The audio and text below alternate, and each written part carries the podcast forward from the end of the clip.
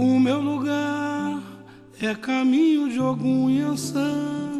Lá tem samba até de manhã, uma ginga em cada andar. O meu lugar é cercado de luta e suor, esperança no mundo melhor e cerveja pra comemorar. O meu lugar tem seus mitos e seres de luz, é bem perto de Oswaldo Cruz, Cascadura, Vaz Lobo, Irajá. Fala galera, eu sou Matheus Santos e esse é o sétimo episódio do DestilaCast. Aqui comigo estão o Lua Santos, da Executiva Estadual da Juventude do Partido dos Trabalhadores.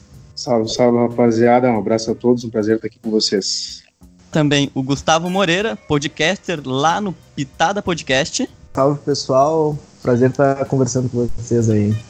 E já conhecido no nosso podcast está o Fernando Vargas, que faz parte do Juntos, que é um braço, digamos assim, do PSOL. E aí galera, como é que vocês estão aí? Tudo bem?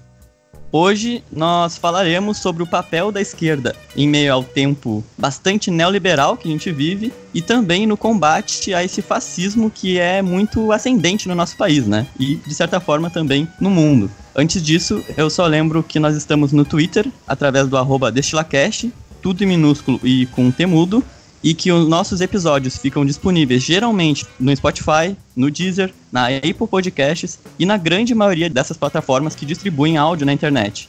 Eu lembro também que talvez o áudio esteja um pouquinho ruim, porque a gente está gravando através do Skype, devido à quarentena que a gente está vivendo com relação ao coronavírus, né? Eu lembro também que no nosso último episódio a gente comentou sobre séries, filmes e livros que são bons e que podem ser lidos durante esse período de quarentena para ajudar que a gente fique são de certa forma nesse período. Fique inclusive com um pequeno trechinho aí.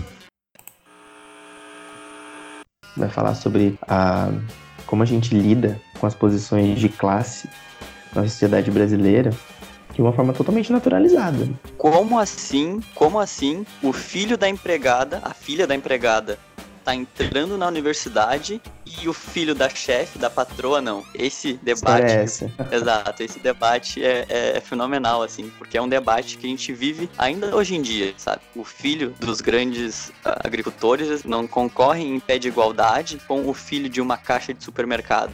Ou melhor, filhos, por exemplo, dos donos do supermercado não concorrem no, no pé de igualdade com os filhos da caixa desse supermercado. Eles têm uma condição muito mais propícia a eles passarem nesses vestibulares.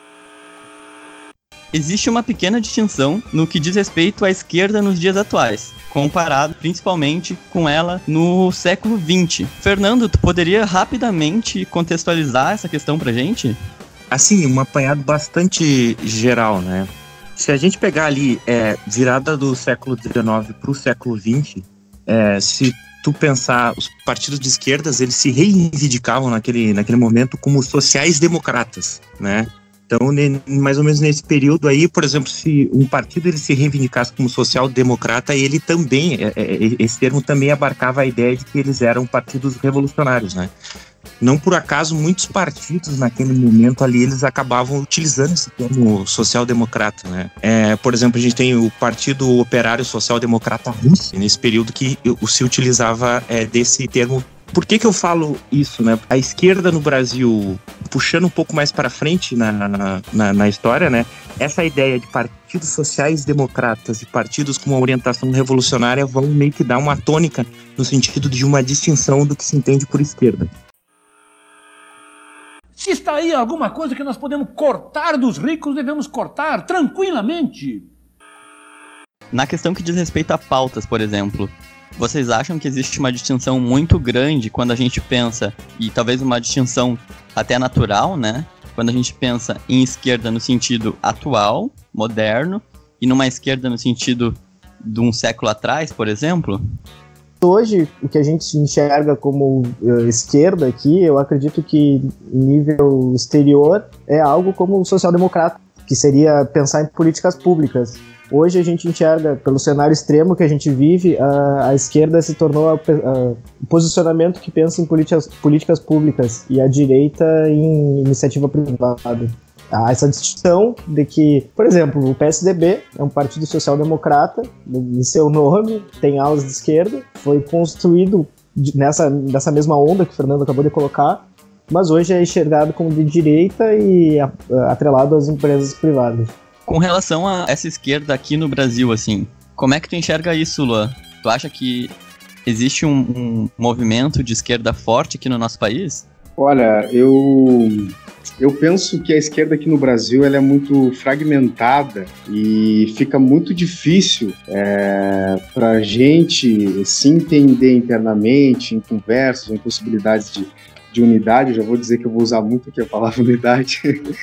e, mas o pior do que isso fica muito difícil para o público, né? Para as pessoas entenderem o que, quem nós somos, é, como somos e quais são as áreas que a gente atua, porque a gente tem é, uma esquerda que se organiza de uma forma dentro de alguns movimentos sociais, de alguma forma dentro de alguns partidos políticos, e isso eu acho que, que confunde muito as pessoas, né, sobre a nossa atuação, assim. Então, falta um pouco desse, desse entendimento, né, e acho que às vezes a gente acaba teorizando muito e dificultando essa, esse processo de compreensão na população. E eu, eu, falo isso de início porque nos últimos anos aí a grande mídia, os meios de comunicação fizeram um trabalho muito grande para distorcer o papel da esquerda, né, para colocar a esquerda uh, à margem da sociedade, né. Então isso para isso a esquerda deveria ser muito caro tentar passar uh, aquilo que realmente ela representa é, por que, que ela existe e, e por que, que ela se organiza. Então, acho que no pano de fundo, assim, antes de falar que são teoria, o que somos, o que pregamos, é a gente pensar de ter uma narrativa que possa chegar da melhor maneira nas pessoas para poder dialogar, né? Acho que isso é uma dificuldade que a gente tem. Tu acha então que existe um grave problema de comunicação da esquerda com a sociedade no geral? Isso. Uh, pra gente, a gente consegue se entender, mas eu, eu tenho dificuldade como as pessoas recebem isso de, uh, da melhor forma. É, eu acho que é um pouco fato, assim, que, o, por exemplo, o bolsonarismo, ele soube se utilizar muito dessa linguagem, né? Porque se a gente analisar, no decorrer dos últimos anos, da última década principalmente, com o advento da internet, existiu uma adaptação no quesito de linguagem, né? A língua que nós falamos hoje em dia não é a mesma língua que nós falávamos 10 anos atrás.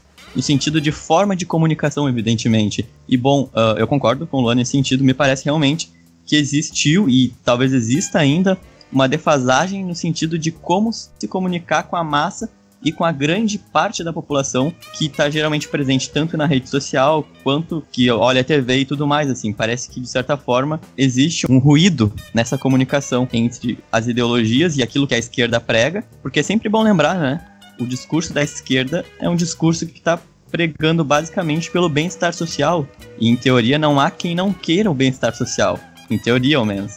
Então, me parece bem claro que existe de fato um ruído entre a comunicação da esquerda com a população, que é basicamente o principal alvo que ela gostaria de atingir, né? Cara, essa, esse é um papo que eu gosto demais, porque foi um papo que me incentivou a entrar no curso de jornalismo. Eu comecei com, com gostar disso na, na, Unipampa e tal, mas quando eu cheguei na Urcamp, comecei a fazer essa leitura de que o erro da esquerda, entre aspas, é essa falta de comunicação. Porque o que que acontece? Tu pegar plano, projeto de governo e pensamento político é muito semelhante, dá para fazer algumas distinções, mas eu acho muito semelhante. O que acontece? Na hora de apresentar esse plano para a sociedade, como disse o Luan, essa sociedade externa não se encaixa, não se, não se vê dentro desse discurso da esquerda. Há um conservadorismo na esquerda para essa ideia de comunicar, de entender que é uma nova forma de comunicar, que não dá para usar o discurso de, dos tempos, até dá, mas de forma diferente. Não adianta tu falar de forma estritamente teórica para um leigo, por exemplo, sobre materialismo histórico, né? A galera naturalmente vai ter um pouco de dificuldade de entender. Mas, Fernando, tu também enxerga um ruído nessa comunicação entre a esquerda e a sociedade? Eu acho que existem, é, são esquerdas. Em relação às esquerdas, eu vou usar sempre as esquerdas no plural, né? A gente tem uma obra que é a obra do Marx como um grande né, norte para a esquerda, mas aí a gente acaba sofrendo com as interpretações. E aí, quando eu falo sofrendo, não estou falando no sentido ruim do termo. A gente acaba sofrendo com as interpretações porque uma interpretação de uma obra ela está extremamente localizada com o seu tempo em que ela ocorre, né? Então, se tu sim, tiver sim tu vai, por exemplo, tu vai ter marxistas, por exemplo, que vão discordar é, entre si, em, em, apenas em concepções teóricas. O que acontece com as esquerdas e partidos em, é que cada acaba estabelecendo a partir disso uma visão de mundo, uma concepção de mundo, seja ela, e aí vou, vou simplificar basicamente em duas, que é uma ideia revolucionária e uma ideia social-democrata, né, acaba se chocando essas duas concepções de mundo com, com grande frequência. Não só essas questões, mas acabam várias outras questões, questões de tática política, de organização política, questões de como vamos atuar, acabam se chocando, essas diferenças ideológicas acabam se chocando é, no debate. A complexidade desse debate eu não vejo exatamente como problemática. Eu acho que o problema surge quando a gente, de fato, acaba confundindo, por exemplo, como foi citado antes, é o, o, diálogo interno, né, que é aquele diálogo que acontece dentro de um partido ou entre partidos, e o diálogo externo com a população. É, eu acho que a chave de uma, de uma questão em relação à união com a esquerda é se afinar no diálogo com a população. É preciso que se tenha uma, uma unidade com a população, que é muito difícil, né, porque a partir do momento que se estabelece um diálogo interno, é, essas diferenças ideológicas elas vão acabar se refletindo também no diálogo externo. E aí a gente acaba tendo uma grande dificuldade, né? Eu costumo fazer uma brincadeira que a direita é muito fácil de se unir, né? Porque os caras eles têm um grande objetivo e ninguém discorda desse grande objetivo, que é o objetivo é o seguinte: primeiro, um fisiologismo absurdo, né? A, gente vai tentar fazer um, uma organização que beneficie primeiramente a gente, né? E eu vou juntar um pessoal aí que vai, bom, a gente vai se apropriar do Estado e a gente vai usar o Estado em benefício próprio. Então é, é muito fácil tu se organizar quando o objetivo ele é puramente financeiro, né? Quando o objetivo é, é estritamente fuder Enquanto com a população que... e com o pobre. Exato. Exato, enquanto que a esquerda ela tem que trabalhar com um Estado que é naturalmente burguês, e a esquerda ela tem que transformar esse Estado num Estado que transforme, é, que, que faça com que seja um Estado a serviço da população como um todo, né? E não esse Estado que a gente tem aí, né? Um Estado que privilegia os mais ricos e acaba colocando é, a população em geral, os trabalhadores, totalmente às margens de qualquer é, debate público que se possa realizar, né? E eu acho que é interessante somente uma pequena e muito breve distinção acerca da noção de esquerda revolucionária e de uma esquerda social-democrata, né? Porque quando a gente pensa numa esquerda revolucionária, a gente está pensando numa esquerda que quer a mudança desse sistema político capitalista e declaradamente capitalista que a gente vive. E quando a gente pensa numa esquerda social-democrata, a gente está pensando numa esquerda que preza, antes de tudo, por esse dito bem-estar social, mas que pensa na manutenção desse status quo que a gente existe. E acho que é pensando justamente nisso que cabe um questionamento que é relacionado ao papel das esquerdas, já que a gente está tratando dessa forma, no nosso Brasil atual. E mais, bom, no Brasil atual, com a ascensão desse conservadorismo todo que existe aqui, existe como ter uma esquerda que não seja social-democrata aqui no país? Tem como fazer essa ruptura? eu venho pensando sobre essa questão da, da esquerda no país e dizem ele não, sabe? É um processo de negação. E o que me vem depois à mente é ele não, mas o quê, sabe? E acho que a esquerda deveria entregar essa alternativa de alguma forma. Eu tô muito descontente sobre esse processo de possibilidade de unidade que a esquerda está pensando em construir. Eu sei que não pode ser uma construção meramente eleitoral, né? Eu acho que tem que ser uma construção para além disso, para além de, de, de, uma campanha eleitoral, mas acho que a gente está num, num, processo muito complicado de poder avançar nisso, sabe? É tanto municipalmente, tanto no estado e tanto nacionalmente também. A gente está muito fragmentado. Existem alguns lugares que, quando eu me lembro como os processos estão se dando, chega a me dar a dor na alma. E, e acho que tem uma capacidade muito grande da gente poder chegar num projeto comum de sociedade, de vencer as nossas barreiras. A gente sabe que tem as diferenças da questão esquerda revolucionária, tem pessoal que gosta de dizer que existe uma esquerda reformista, mas eu acho que nesse momento que o Brasil está vivendo, que é um momento de exceção, para mim começa ali com o golpe da presidente Dilma Rousseff, eu aqui não estou defendendo o governo da Dilma, uh, mas eu acho que naquele momento ali se tem uma ruptura de Estado, e a gente entra num processo de exceção, né? Aí a gente sabe questões judiciais, enfim, o Brasil vira de ponta cabeça né? E aí fica todo mundo sem, sem saber o que fazer, para onde a gente vai. Eu acho que a esquerda deveria refletir sobre isso e pensar nesse, nesse processo e tentar entregar alguma coisa que representasse uma unidade nesse campo. E aí eu falo de exemplos mais específicos, por exemplo, que às vezes para mim é muito difícil. Sou petista, né? Todo mundo sabe, sou filiado ao PT, mas um exemplo que é muito claro e que me deixou muito, muito revoltos, vamos colocar assim, foi o processo que está se dando em Porto Alegre. Sabe, para mim, acho que a candidata natural seria ali a Manu, tá? E a vice seria Fernanda, do PSOL. E aí o meu partido, que é o PT, está costurando a vice ser o Rosseto, que é algo para mim que o Rosseto fala uma linguagem lá dos anos 50, 60, entendeu? A gente precisa ter um processo de, de, de renovação, né? Entender isso como um todo. Isso, isso, isso me preocupa muito. A gente estava caminhando para fazer plenárias populares, né? É, é esse o nosso papel, decidir como que a gente vai fazer daqui para frente.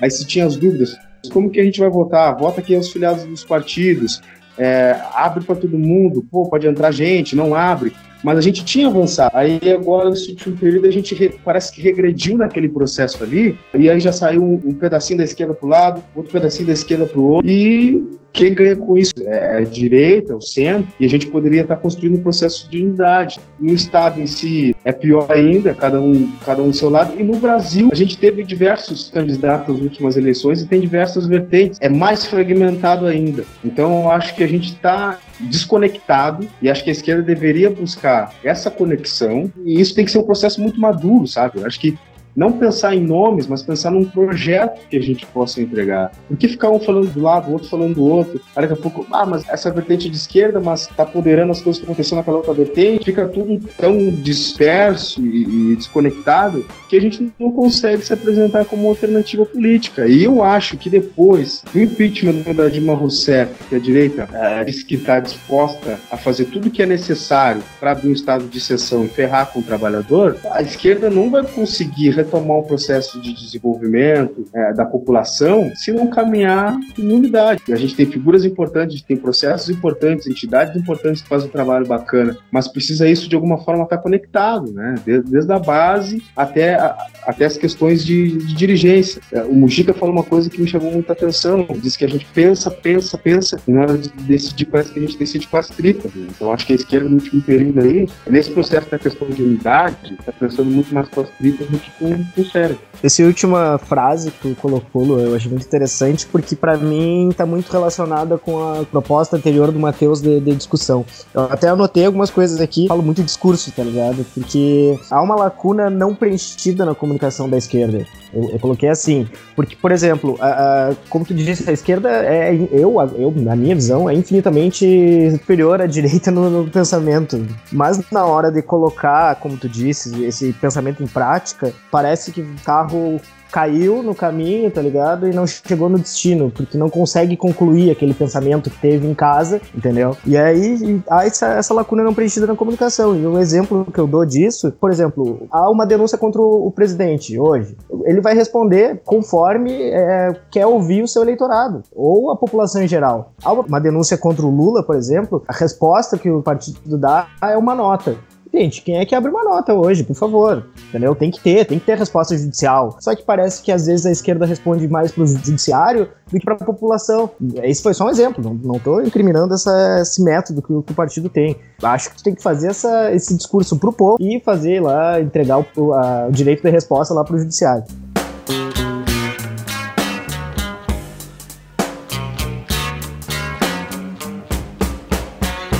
Que eu quero é a esquerda no poder. Porque eu vejo a esquerda como democrática e a direita nem sempre. A direita, eu vejo a direita democrática quando ela quer, quando lhe convém, quando ela vê que a população tá tendendo a aprovar um negócio que a direita quer, ela vai lá e é democrática e diz, ó, oh, vamos ouvir a população. Aí a população vai lá e diz, nossa, nós queremos isso. E aí a direita, ó, oh, casualmente é a mesma coisa que nós queremos, nós somos democratas. Tu citou o processo que tá tendo lá em Porto Alegre, né, da, da, da Manu. Eu até vi essa unidade, fiquei muito feliz. Só que eu vou fazer uma lembrança aqui das últimas eleições municipais, que foi a Luciana Genco, candidata do PSOL em Porto Alegre. O que, que eu via de diferente entre o discurso do Marcelo Freixo, que foi pro segundo turno no Rio de Janeiro, por exemplo, e o da Luciana Genro, que aqui em Porto Alegre estava inicialmente a candidata favorita, assim como a Manu tá hoje, né? Como a favorita a conseguir o, o cargo do executivo numa cidade grande, importante, seria, eu acho que, enfim, um pulmão aqui para o Rio Grande do Sul respirar e, e talvez pensar na, no governo de esquerda,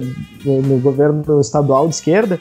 Só que o que acontecia? Eu olhava os debates da. da de canal entre o Freixo e a, e a Luciana, quando Porto Alegre vivia aquela onda de violência muito forte, e a galera conversando sobre isso, a, a Lu dispersava esse discurso dela e trazia um discurso pronto, parece de casa. Tudo que ela dizia era extremamente válido. É uma pessoa que eu gosto muito, admiro muito a capacidade dela. Só que naquele momento não era, não era sabe, o momento de, da, daquele discurso. Havia, uma onda de violência que atingia todo mundo de Porto Alegre. Só que quando ouvia, eh, entrava na hora H de debater sobre a violência, dispersava, entrava para um discurso pronto. O, é o contrário do que aconteceu com o Marcelo Freixo. O Freixo deixou o Flávio Bolsonaro sem respirar no debate. Então tu tem que saber interpretar o momento da tua fala saber interpretar o que que tu tem que o que, que tu tem que dizer porque tu, te, tu sabe o que que tu tem de proposta por exemplo para saúde para educação etc. Então na hora que falar de saúde vamos falar de saúde. É, eu, eu, vejo como um erro de leitura esse porque como eu disse antes eu vejo a esquerda infinitamente superior à direita na capacidade intelectual. Pobrezinho do Haddad no debate eu achava horrível. A Marina Silva por exemplo eu achei sensacional. Eu tô dando exemplos aqui novamente sobre comunicação eu acho que pegando talvez pontos da fala de vocês dois, uh, deu para notar que, por exemplo, na questão da esquerda, e pegando principalmente o gancho final da fala do Luan, pensando na forma como tu consegue fazer alguém se filiar ideologicamente a ti, é muito difícil que um sujeito consiga se apegar a alguém ou a pessoas, enfim, a questões ideológicas que não estão sendo propositivas. A gente tá com enfim, o discurso pós-eleição de 2018 foi o discurso da resistência. E de fato, existem tempos que são para resistir e existem tempos que são para propor. Mas, bom, é muito difícil chegar num sujeito e fazer com que ele se apegue e queira participar e queira votar em um movimento que atualmente não vem propondo coisas como devia. Ou melhor, um movimento que, sim, propõe essas coisas, mas que, bom, muitas vezes não propõe de forma clara e não consegue chegar na grande massa. O bolsonarismo, por exemplo, ele mente, mas ele propõe que vai acabar com o crime, que vai melhorar a economia, e a gente sabe que, apesar disso não ser de fato uma verdade, ele tá falando de pautas que são fáceis, mas que a população escuta a economia. Bom, se ele tá falando em economia, tá falando em melhorar, ele tá falando algo bom. Se ele tá falando em crime, tá falando em diminuir, ele tá falando algo bom também.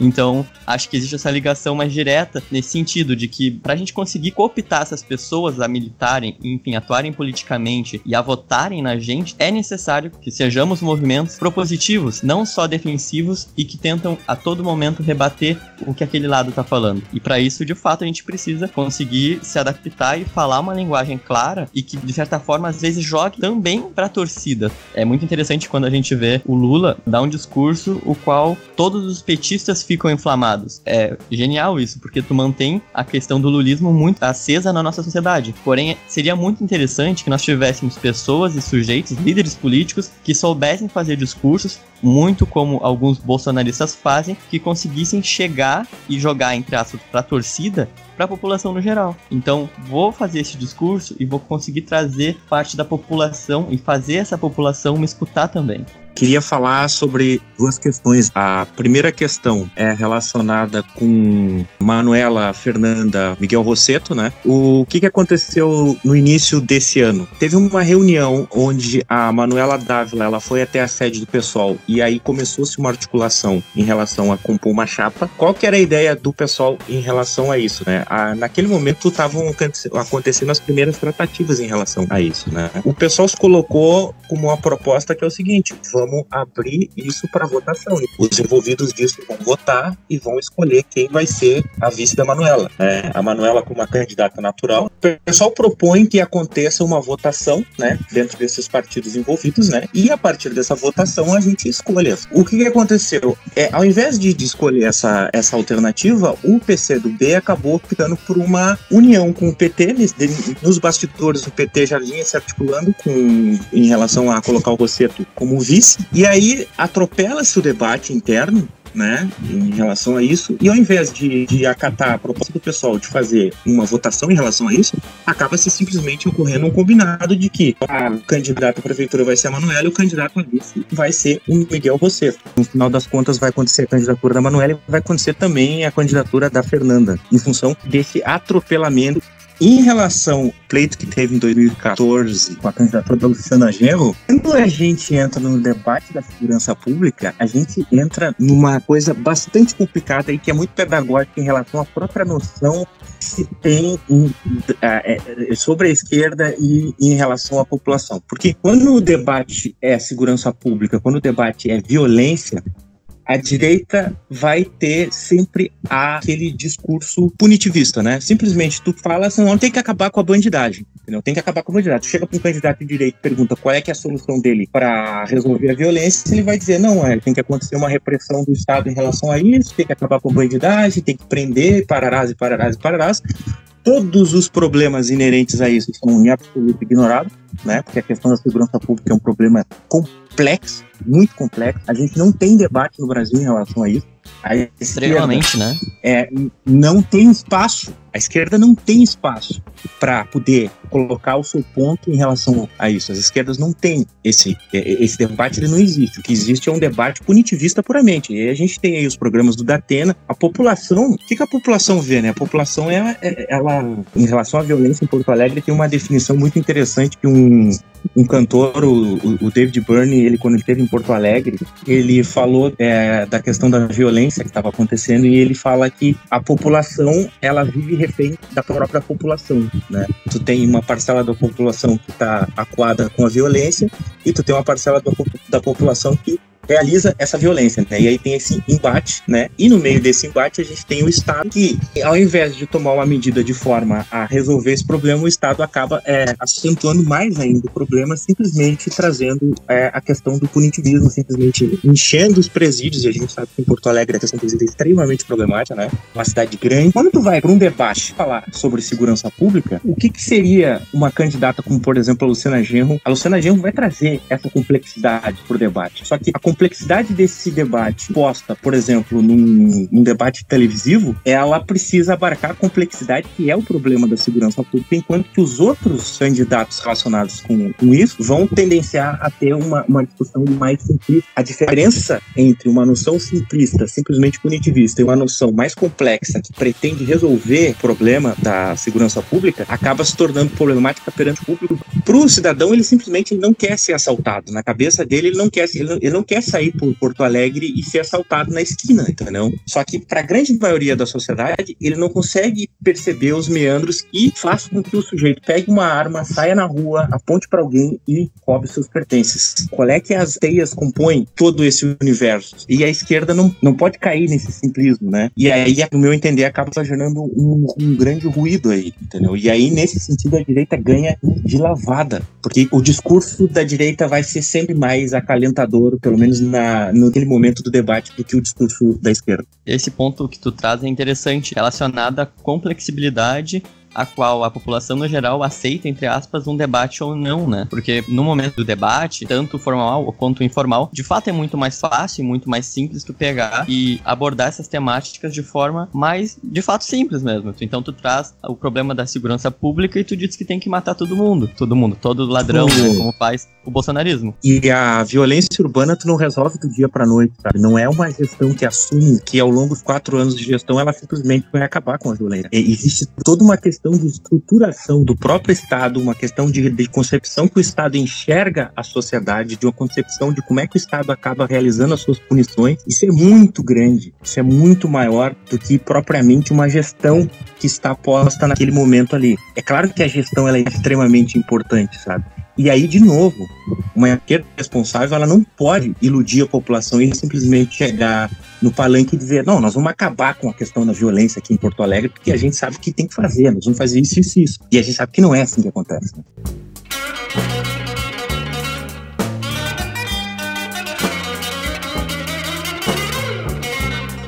Exatamente relacionado a isso, eu tenho uma questão pro Luan, que é relacionado a um possível afastamento da própria esquerda com a classe trabalhadora. Tu acha que nos últimos anos, principalmente após todo o período do Lula e boa parte desse período da Dilma, em que o PT e a esquerda, vamos entender o PT quanto esquerda aqui, uh, esteve no poder, ela acabou se afastando da classe trabalhadora, do trabalhador no geral, do cara que trabalha numa loja, do cara que trabalha no mercado, por exemplo? Eu, eu, penso assim que acho que dá para fazer um ganchinho com isso que você está colocando, porque eu acho que um dos elementos que faz com que a classe trabalhadora e que o que o povão em si se, afast, se afastasse nos últimos períodos da narrativa de esquerda, uh, no todo, questão da segurança também, né? Eu acho que eu queria só elencar um pouquinho sobre isso rapidinho, porque é um dos, um dos pilares do discurso ra radical de esquerda hoje no Brasil, né? E a gente a esquerda se abdicou dessa pauta porque a gente vinha de um processo da pós-ditadura militar, né, onde a gente conseguiu apresentar plataformas, apresentar alternativas perante ao período de ditadura. E a gente ficou sem pautar essa questão da segurança pública, a esquerda usou um, método muito rasteiro e objetivo que foi essa questão do punitivismo, como a gente estava tratando aqui, e que a gente não apresentou nada plausível, então a gente fica de mãos atadas, né? Tem deputado fresco que toma muita paulada porque passa como o cara que passa pano para bandido e tal. Então, essa falácia é muito forte e chega no povão muito forte. É, policial de fuzil na rua e vai ficar tudo bem. E não fica, porque é o processo de enxugar gelo, né? A polícia no Brasil é que mais mata e é a que mais morre. Então, é, veja como isso é, é, é bizarro, né? Não se combate a, a, violência com mais violência, com estratégia e tudo mais, mas a gente perdeu essa pauta. Mas essa questão, isso nos, nos ajudou a, a, nos afastar dessa questão popular, né, do povo e tudo mais. Eu acho que, uh, que nesse momento a esquerda enfrenta dificuldades, né, enfrenta dificuldades, acho que como eu disse, é um momento de exceção. A gente precisa pensar uh, qual é essa classe trabalhadora, né, Matheus? Qual é a classe trabalhadora do século XXI? A gente teve um período em que a classe trabalhadora, com essa questão do, do capitalismo, com as suas fábricas e todo esse processo é, industrial que o Brasil estava vivendo é, nas décadas, por exemplo, de 80. Então, pessoal, essa classe conseguiu se encontrar dentro das fábricas, organizar sindicatos, né, propor alternativas e, e, e proteção ao, ao, trabalhador naquele período. O pessoal conseguiu se encontrar para fazer política. Então, qual é essa classe trabalhadora? A gente vê hoje uma classe trabalhadora que está dependendo de, de, de aplicativo para poder sobreviver. Né? Então, um cara trabalha 12 horas por dia, ganha mais do que ganharia no emprego formal, mas não tem direitos. Né? E como que a gente dialoga com essa nova classe trabalhadora? E isso não, não é, é 100 mil pessoas, 500 mil pessoas, são milhares de pessoas hoje no país que dependem uh, exclusivamente de aplicativos para sobreviver. É o cara que aluga uma bicicleta do, do banco laranja, o cara que, que anda com, com é, que, que, faz serviço para o entregador de, de, de, comida. São pessoas que não têm proteção nenhuma né, em, em benefícios e em direitos, mas que já não encontram oportunidade de empregos formais, né, porque o Brasil vive um processo de indústria que está muito defasado. Não, não, se gera emprego, não se tem, não se, não se pensa o Brasil no seu desenvolvimento. Hoje a gente pensa só exportar soja, né? Hoje o Brasil é um grande fazendão é, para a China, um grande fazendão para os Estados Unidos e para e a Europa. Então a gente não está pensando em se industrializar. A gente tem esse problema do país se entender como país, entender as riquezas que tem. Isso afeta diretamente a classe trabalhadora que não consegue é, se desenvolver é, perante todo esse processo de, de, de, falta de emprego, de falta de, de, de, de, oportunidade em si. E que hoje, como eu disse, está dependendo muito de, de, da informalidade, muitos estão na informalidade, né? Outros estão, milhares estão trabalhando, trabalhando com aplicativos. E como que a gente adota uma narrativa para tratar com essa nova face da classe trabalhadora brasileira, né?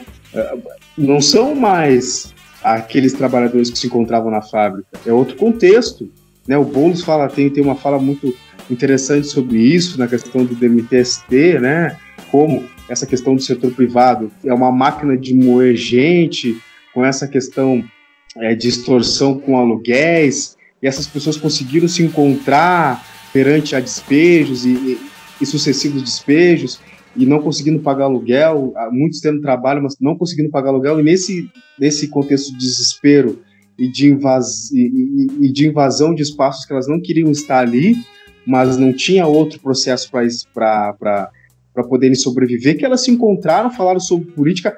Outra coisa muito importante, falaram sobre afeto, tá? porque fazer política com afeto é muito importante, isso nos conecta, isso nos mantém unidos, isso, isso eu, eu vivi, vivi na base, isso, sabe? A gente tem que falar de teoria, tem que falar da prática, mas tem que falar de afeto também. E o Boulos tem uma fala muito interessante que, ela, que, ele, que ele encontrou uma senhorinha, tinha 80 anos, fizeram um aniversário. Essa senhora uh, chorou quando o movimento do, do fez um aniversário para ela. Ela disse: Meu filho, toda a minha vida nunca tive uma festa de aniversário. Né? Então, esse processo de acolhida também do, do, nosso povo pobre, da nossa classe trabalhadora, que a gente deveria fazer, está sendo feita pelas igrejas na periferia. Então, a gente está perdendo no afeto, e a gente está perdendo na, na geração de emprego e, e renda, e a gente está perdendo na política. Então, a gente está perdendo.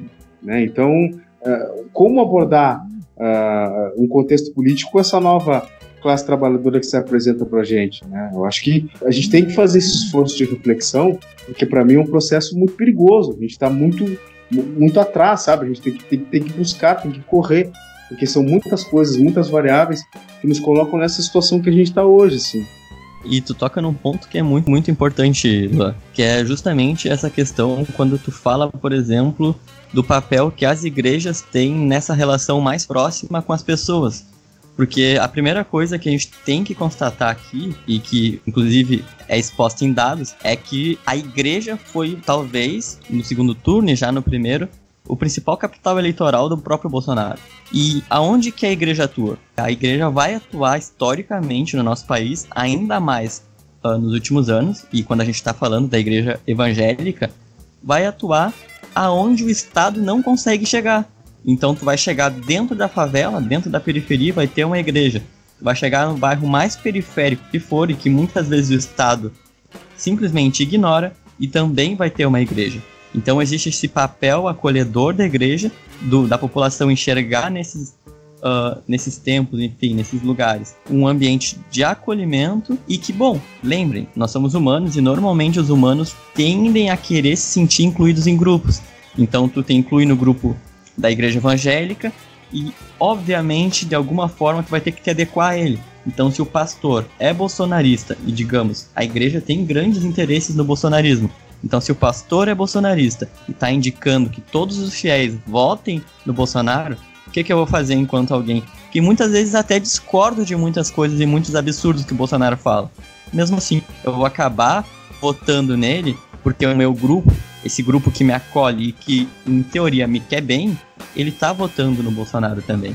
Então acho que essa questão do afeto e de como o afeto trabalha junto da noção da política, acho que é importante da gente ponderar aqui, porque ambas as coisas, querendo ou não, andam de mão dadas. Assim como a questão teórica anda de mão dada também da questão prática e tudo mais. Mas pensando justamente nisso, Fernando, analisando esse contexto qual a gente vive, assim, e, bom, trazendo sempre ao debate que nós estamos cada vez mais próximos, querendo ou não, da eleição do, de 2022, né? O principal discurso da esquerda, qual tu entende que deva ser? Um discurso que tente seguir nessa aproximação para com as minorias, então que volte e que siga, na verdade, conversando com as minorias, que foi uma pauta que foi trazida para dentro da esquerda nos últimos anos, ou tu acha que ela tem que se pautar prioritariamente uma vez que nós vivemos um momento de crise e talvez que nós entraremos num momento de crise, num grande momento de crise, maior que talvez de 2008, por exemplo, que ela deva focar na parte mais econômica e ainda, evidentemente, seguir debatendo essas pautas.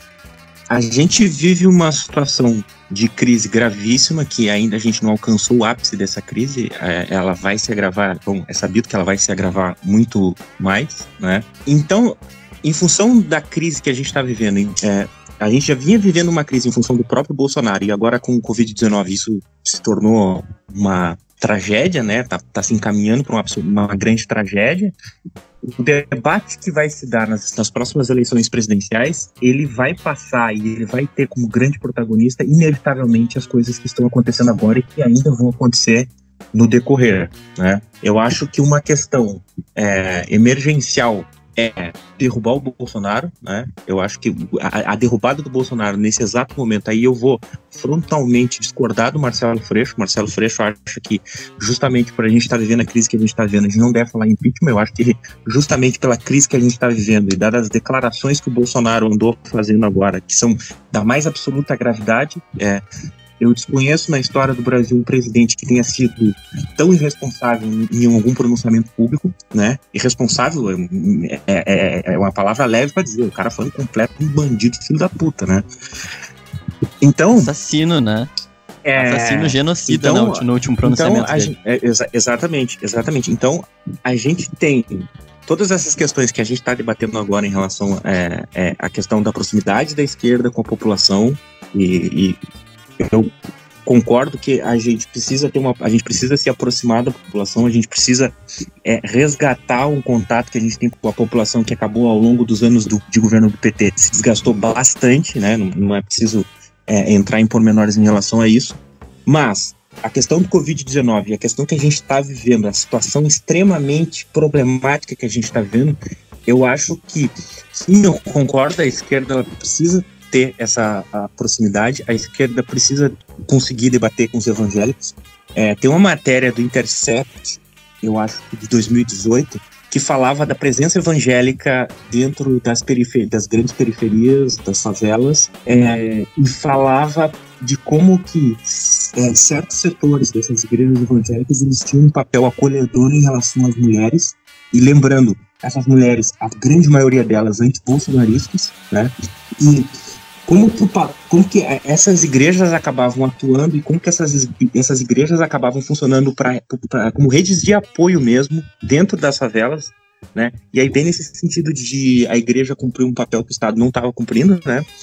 É, a mulher ela entra dentro dessa comunidade religiosa e ela acaba tendo um suporte das outras pessoas que compõem a denominação religiosa dela ali e ela acaba tendo uma capacidade de conseguir é, ter o enfrentamento de todas as dificuldades inerentes a viver numa favela é, que a gente sabe como que é, né? Então a esquerda precisa sim, eu acho que essa questão da gente ter o afeto como um motor para ajudar nesse diálogo eu acho extremamente importante. Eu acho que a gente, é, quando o Freixo foi candidato à prefeitura do, do Rio de Janeiro, quando é, e aí depois do, do, do pleito com a derrota dele, eu fui num evento que aconteceu do Juntos no Rio de Janeiro e o Freixo estava lá e ele fez uma fala muito importante em relação aos evangélicos que naquele momento uma das primeiras questões que ele levanta é justamente isso, a gente precisa dialogar com os evangélicos. Não existe um caminho sem diálogo com os evangélicos e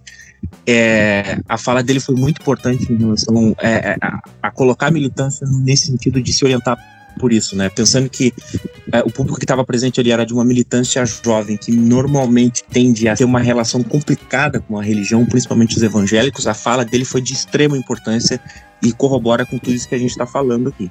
Então, como a gente tem essa questão emergencial, que é, no meu entendimento, o impeachment do Bolsonaro, a gente precisa retirar o Bolsonaro e aí a minha visão ela vai totalmente de acordo com a visão que a minha corrente partidária, que eu mesmo, é, tem, que é o seguinte: a gente precisa fazer uma agitação em torno disso para derrubar o Bolsonaro. É, a- a- nesse momento, a esquerda precisa ter uma unidade para derrubar o Bolsonaro. É preciso que acabe com essa coisa, com essa discussão de que ah, derruba, não derruba, é crise. Não. A gente não tá falando de um governo problemático, simplesmente, sabe? A gente tá falando de um cara que, em absoluto, não tem a menor capacidade de lá, sabe? Se ele não tem a menor capacidade de lá simplesmente para ser um governante em situações normais, é, que dirá numa situação que a gente está vivendo agora. E ele já deu com largas provas, cometendo inúmeros crimes, que ele é absolutamente inepto a ocupar esse cargo, sabe? E a esquerda precisa assumir esse protagonismo enquanto alguém com força para derrubar o Bolsonaro, porque se a gente não assumir esse papel agora, entendeu? A gente vai abrir espaço para que a centro-direita acabe resgatando um espaço dentro desse debate, entendeu? Se a gente perder o debate do impeachment Bolsonaro para centro-direita, 2022 vai se tornar muito mais difícil do que a gente é, está supondo agora. Eu acho que tu toca em bons pontos, Fernando. Ah, principalmente pegando essa parte final da tua argumentação, que surgem nomes pensando na direita bastante interessantes e que vem tendo muito destaque nos últimos dias. É o caso, por exemplo, do Witzel e do Dória. E tu já vê uma grande luz sobre essas pessoas que eh, sempre foram muito comentadas na mídia brasileira, mas que agora eles vêm sendo tratados quase que enquanto estadistas, por incrível que pareça. E é engraçado pensar que no último episódio que nós gravamos, deve ter uns 10 dias talvez, nós comentamos que era absurdo até então o Estado brasileiro estar inerte com relação ao coronavírus e que algo precisava ser feito. Até ali, nenhuma medida havia sido tomada, apesar dos casos já estarem torando o nosso país e no mundo como um todo. E foi bizarro perceber que, com o passar do tempo, os governadores, sim, tiveram uma postura bastante legal. Os, todos os governadores, praticamente, salvo o Zema de Minas Gerais, tiveram uma postura exemplar nesse, nesse assunto. E, bom, é elogiável, querendo ou não. Mas que o nosso presidente, ele não só tenha se mantido inerte nessa situação, mas ele também tenha começado a jogar contra. Uh, teve entrevista dele, por exemplo, ontem, que ele comentou que acha que os números de mortes... Também ele, ele tá recuando de Santa Catarina. Mas o Bolsonaro atualmente ele não só é inerte à questão do coronavírus, mas ele é também alguém que joga contra.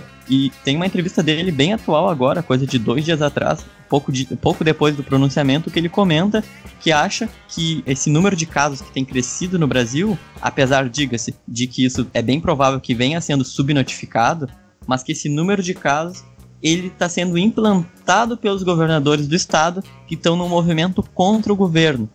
Ou seja, ele segue com essa argumentação tola do bolsonarismo e do bolsolavismo em que só existe ataque. Ele só ataca. Então ele não recua com as suas ideias e com a sua ignorância, e é uma ignorância muito clara isso que ele vem fazendo, e ele segue atacando aqueles que se posicionam minimamente a favor do povo. Ou seja, ele faz parte de um governo que não só não gosta do Brasil, o qual ele governa, mas ele não gosta do povo, ele quer matar a população porque ele não gosta de gente. E é pensando justamente nisso que eu questiono para vocês qual seria o papel da esquerda, e aí dá para fazer uma linkagem com o que nós já falamos aqui, no Brasil atual, tendo em vista o Covid-19.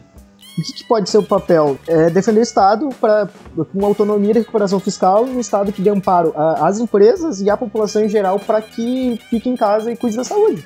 Simples, é, é um discurso que é óbvio, que nem disse o Fernando, que vai é, ser dado para 2022, que é o coronavírus, né? Não, não vai ter como apagar ele. Ele vai ser dado para 2022, talvez seja dado até nas eleições municipais, caso elas hajam, uh, existam ainda esse ano, a possibilidade de não ter, enfim.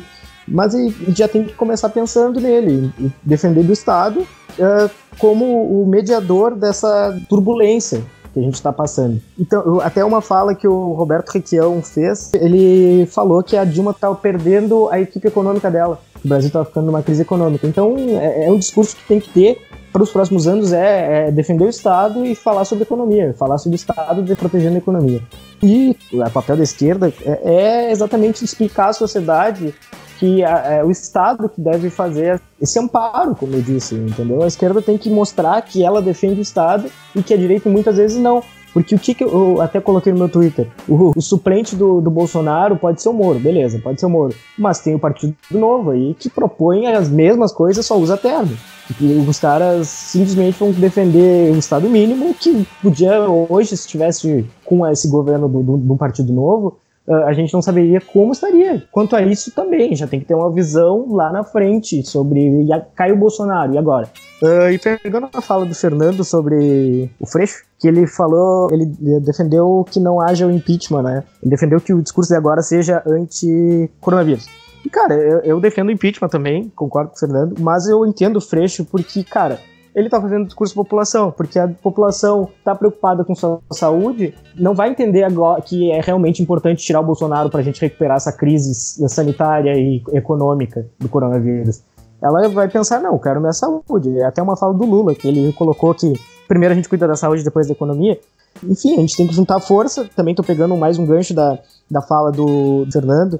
E eu gosto sempre de, de usar uma metáfora para simplificar as coisas. Por que juntar força? Cara, a mesma coisa que tu, tu tá tendo uma guerra. Tu não vai mandar dois, três soldados, sendo que tu tem 100 para essa guerra. Não, vamos juntar as forças, usar, usar desses soldados para a gente acabar de uma, vez com esse, esse, problema.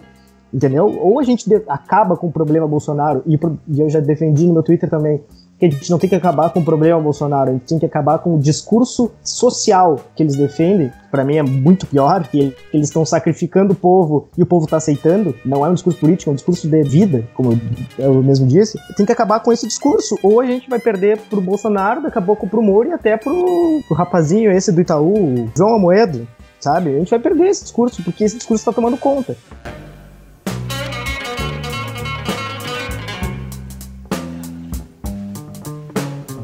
Entendeu? Não funciona. Não funciona e não vai funcionar nunca. Tem que descentralizar o poder, o PT tem que parar de querer ganhar o Rio de Janeiro, apoiar a candidatura do, do Freixo, é um exemplo, uh, apoiar a candidatura do Suplicy de São Paulo, é, é, do PT, mas enfim, entender que não dá para ser egocêntrico nesse momento. E sendo muito, eles estão sendo muito egocêntricos na, na hora de discutir problemas. Antes da gente seguir exatamente nesse gancho do, da questão do PT, né, e de como ele muitas vezes é egocêntrico, uh, é só legal ponderar que, bom, não somente é papel da esquerda mostrar que o Estado é importante nesse momento, como o próprio neoliberal e como a população tem visto muito neoliberal recorrer ao Estado para tentar ajudar a sanar essa crise que a gente está vivendo. Então a gente vê muito, muito liberal que está, por exemplo, nos Estados Unidos, estatizando locais para ajudar a população. A gente vê o auxílio, por exemplo, desse projeto uh, com relação a essa renda para ajudar a população e essa renda vem da onde? Vem do Estado. Então a gente vê na prática o Estado sendo eficiente sobre as demandas da população. Assim como quando as pessoas ficam doentes, elas vão recorrer a quem? Ao SUS. E o SUS é da onde? Também é do Estado. Então acho que nesse quesito seja uma questão quase que natural da gente entender e da população passar a dar valor. E como tu disse, a população naturalmente no Brasil ela tem esse, esse, esse carinho, entre aspas, pelo Estado antes dessa onda tão grande neoliberal que a gente está vivendo. Então, a gente vê essas coisas acontecendo nesse momento e o Estado sendo o principal meio que está confrontando esse coronavírus, que está confrontando esse momento, eu acho que isso é importante para a galera ter noção e ter a ciência que, bom, com o Estado é ruim, talvez, mas que sem Estado as coisas seriam bem piores. Afinal, ninguém quer pagar 4 mil uh, reais para fazer um exame para coronavírus, como muita gente noticiou, por exemplo, nos Estados Unidos que estava acontecendo, a partir de um valor absurdo fazer o teste para o coronavírus. Mas pensando na parte final da tua fala, Gustavo, uh, eu vou terceirizar essa pergunta inicialmente para o Luan, e depois eu quero que o Fernando discorra sobre isso, porque o nosso tema do podcast surgiu a partir dessa, dessa, desse questionamento num programa anterior, que é, uh, Luan, tu acredita que existe uma esquerda no Brasil para além do lulismo e que existe uma esquerda no Brasil posterior ao lulismo, uma que seja diferente disso? Bom, como vocês sabem, o pessoal pautou muito essa questão do PT, eu faço parte do PT, disputa o PT internamente, é, é, um partido que tem muitas vertentes internas, não estou aqui para falar do PT, mas, é, mas para a gente conseguir meio que ilustrar, tem muitas correntes internas e tudo mais. E eu acho que é importante disputar essa ferramenta é, para que possa ter uma linha de atuação política mais conectada com aquilo que, que a gente pensa ser que seja mais apropriado para a esquerda no momento, que é a questão da unidade, que é a questão da gente parar de dialogar com, com o setor financeiro, né, da gente parar de, de, de, tentar fazer média com os bancos. Eu, eu sou um cara que sempre sou um cara que faço. Se tem um cara que mais faz autocrítica do PT aí a nível de município, acho que sou eu. Eu tenho plena consciência que no último período os bancos lucraram bilhões dos governos do PT. E, e, o PT poderia ter feito muito mais do que fez. Eu acredito que a gente poderia fazer muito mais, como questão de, de, de regulação de meios de comunicação, reforma tributária. O Lula tinha é, é, capacidade e popularidade para isso e a gente acabou não fazendo. Uh, e isso foi um processo que fragilizou muito, assim. Né? Então acho que o PT ele vive, chega aos seus 40 anos e vive um dilema, sabe? O que, que a gente vai fazer daqui para frente? a gente vai se reconectar com as bases, né? Ou a gente vai acabar uh, ficando com partido com, uh, com, com, uma ideia, mas, mas, mas sem uh, só com o discurso e sem a prática, né? E sem contar que o Lula já tem seus 70 e vários e já está chegando no fim da sua militância e da sua é, contribuição. Eu acho que o, quando a gente fala em lulismo, não vou tentar me estender muito aqui, mas quando a gente fala em lulismo, acho que é todo um processo que vem nessa, nessa bipolaridade que se dá no Brasil durante muito tempo, que é o PSDB e o PT, né? Que é uma coisa muito louca, se for parar para pensar que o PSDB deveria representar, né? O PSDB acabou se, se revelando como um partido de direita, levando muitas pessoas um discurso mais radical, né? E o PT se apresentou como um partido no início de extrema esquerda, que acabou migrando para centro-esquerda centro na sua corrente que tem a maioria do partido que é a CNB, que é a corrente do Lula. Então passou muito tempo por isso e eu acho que o lulismo, quando se coloca o lulismo, ele apresenta muitos limites que a gente tem dentro da nossa organização de Estado, né, de como se dá a Câmara dos Deputados, como se organizam as votações, como que é feito o processo. Então acho que o lulismo nos mostra isso. Quando Lula diz não é possível governar sem a maioria, se isso é bom ou se isso é ruim, é uma coisa que a gente discute depois e obviamente que isso é péssimo, né? Mas o que ele falou é puramente verdade, né? O Bolsonaro vem com o discurso eu não vou fazer é, é, aliança com o Congresso e o Bolsonaro está fazendo isso sim, comprou deputados para a questão da reforma da Previdência, distribuiu cargos, fez todo o processo que nos últimos anos todos, todos que governaram fizeram. Então o lulismo nos mostrou que existe um limite nessa questão de construção de Estado, nessa questão de, de, de relação do executivo com o executivo, e a gente ainda está vivendo um momento pior, porque o judiciário está faltando nação nesse momento, né? Mas essa relação do executivo com, com, com o legislativo é muito tensa e muita, muito pautado nessa questão da velha política, né? Que a gente toma lá da cá, como se diz. Isso é um ranço que se instalou no Brasil e que a gente só consegue é, é, perfurar isso, penetrar isso e aí sim pensar numa possibilidade de, de pós-lulismo ou de pós aquilo que a gente possa é, é denominar, se a gente colocar o povo para jogar esse jogo junto com a gente, porque é só com pressão popular. Né? Olha o que aconteceu quando o Bolsonaro é, fez o discurso né, do, do, do pronunciamento geral em massa nas redes sociais, com manifestações, e muitas pessoas que eram ligadas ao Bolsonaro, ele não próprio, porque ele é um louco, mas muitas pessoas ligadas a ele intimamente recuaram no discurso. Né? Você viu o Nando Moura batendo no Olavo de Carvalho, porque nem o Nando Moura, que é um lixo, que é um asqueroso, consegue já engolir o vômito que o Bolsonaro solta no chão, não consegue mais catar com a mão e mastigar, porque é um negócio que, que, não, que não dá para se digerir.